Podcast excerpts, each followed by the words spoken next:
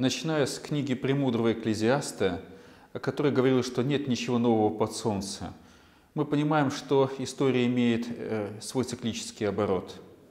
Люди рождаются, умирают, происходят какие-то события, и в каждом поколении есть череда похожих событий. Поэтому нельзя сказать, что просматривая текущую ленту новостей, мы узнаем что-то новое. Были эпидемии и будут эпидемии, были землетрясения, будут землетрясения, были войны и будут войны. И поэтому с точки зрения того, насколько актуальны эти новости, да, они важны для решения сегодняшних проблем.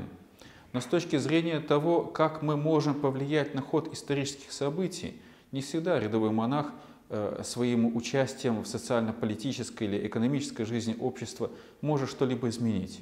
Но он может молиться. И вот самой главной новостью для монаха является то, что Христос нас спас – Христос спасает все человечество, которое к Нему обращается с соответствующей просьбой.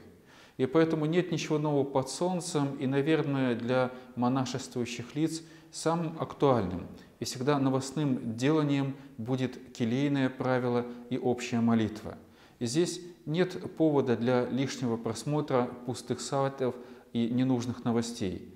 Хотя есть необходимость быть всегда в курсе церковных новостей – чтобы выполнять благословение священначалия и узнавать о жизни других монашествующих лиц, находящихся близко или далеко.